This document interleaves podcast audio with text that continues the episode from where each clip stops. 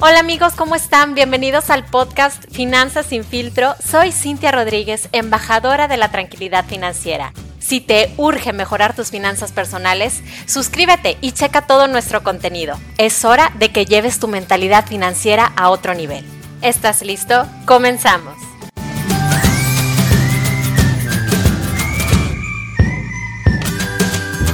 Hola a todos, bienvenidos a otro episodio de Finanzas sin filtro. Principalmente quiero agradecerte por darle play y por escucharme. Espero aportarte mucho, mucho valor este día. Y segundo, gracias a todos los que contestaron en Instagram que querían que platicáramos hoy. Recibí temas bien, bien padres y créanme que ya los anoté para platicarlos el próximo jueves. Y muchísimas gracias a todos por su participación. Bueno, sin más, vamos a empezar ahora sí ya con el episodio 16, que es presupuesto personal para novatos. Así que primero que todo, quiero que respondamos la pregunta, ¿qué es un presupuesto? Un presupuesto es una previsión de ingresos y gastos, así de sencillito. Entonces, ¿por qué si es así de sencillo? Pues las personas prefieren sacarle la vuelta. Bueno, yo creo que es porque la falta de educación financiera los lleva a creer que el presupuesto los va a limitar. Pero lo que realmente hace un presupuesto es ayudarte a que le saques todo el jugo posible a tu dinero. Entonces, Fíjate, tienes que anotar en qué me va a ayudar el presupuesto. Bueno, pues te va a ayudar a saber cuánto dinero ganas, cuánto dinero gastas y te va a ayudar a poner prioridad a tus gastos. Súper, súper importante. A eliminar deudas o a reducirlas y también te va a permitir acumular dinero para algún fondo de emergencia o para ahorrar este, a corto, mediano y largo plazo y te va a ayudar a vivir a tus posibilidades, porque muchas veces cuando gastamos más de lo que ingresamos es porque no estamos viviendo en nuestras posibilidades. Queremos mantener un estilo de vida que no se puede en este momento. Entonces, si ya te convenciste, ¿Cómo le vas a hacer para empezar tu presupuesto? Bueno, primero vas a elegir de qué manera lo vas a elaborar.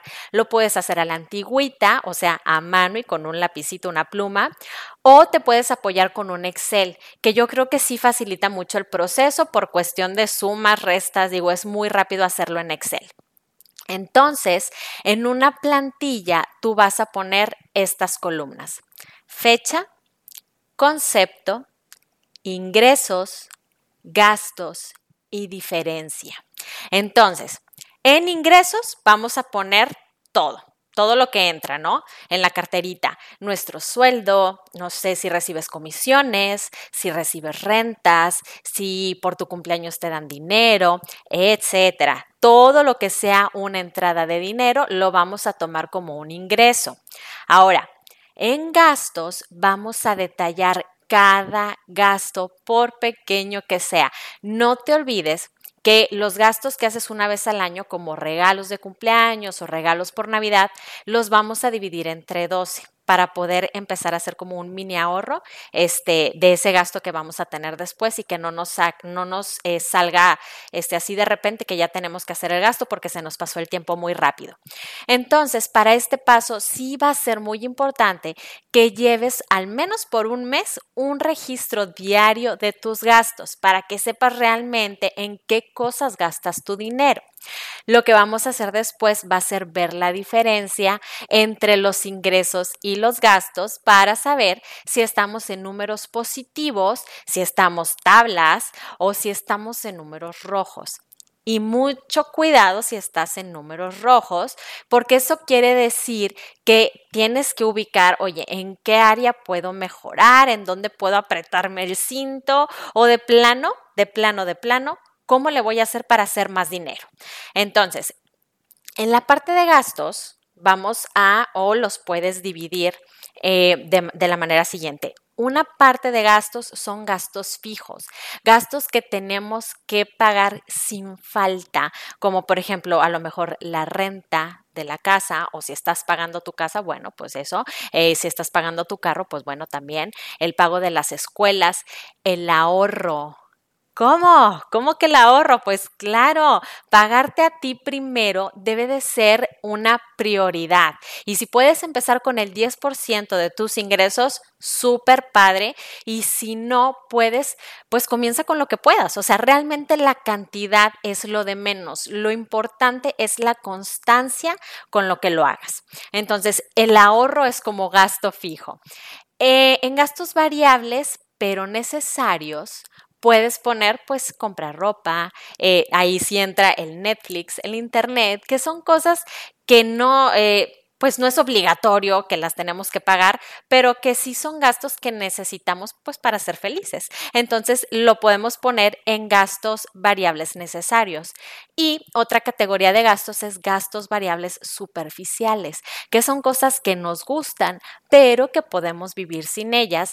Y si en algún momento nos atoramos con el presupuesto, aquí es en donde vamos a hacer el primer recorte en esta categoría de gastos superficiales, gastos variables superficiales.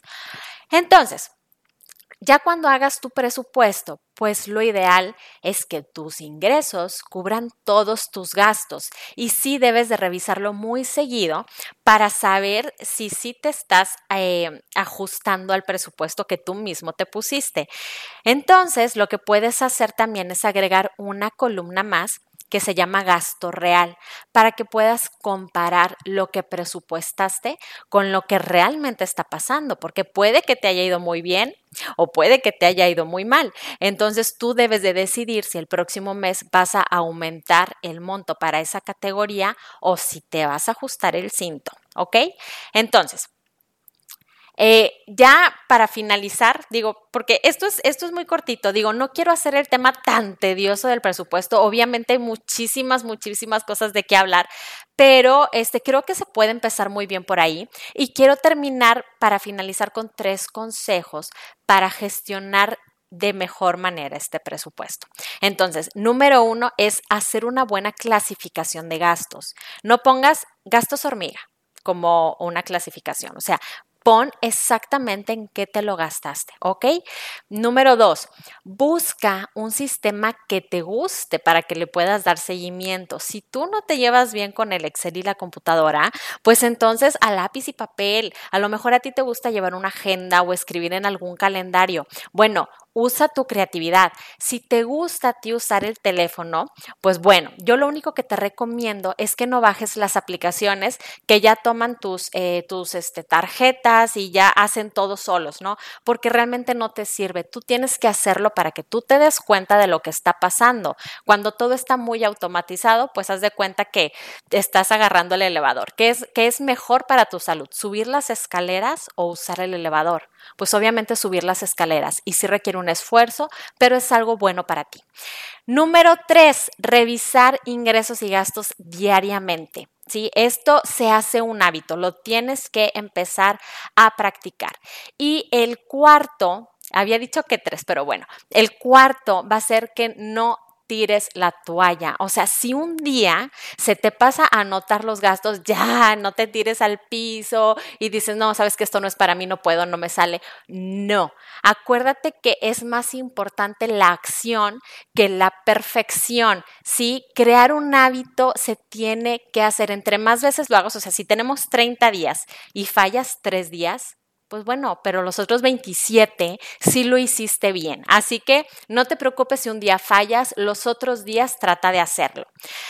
Súper, ya terminamos. Entonces, te animo a que sigas estos pasos. Tú platícame si te funcionó o platícame en dónde te estás atorando para echarte la mano. Y te recuerdo que me puedes encontrar en Instagram como Cintia La de Seguros y también como Genius Seguros. Te pido mucho tu apoyo para compartir este episodio a más personas. Muchísimas, muchísimas gracias y te espero, te espero el próximo jueves. Hasta luego.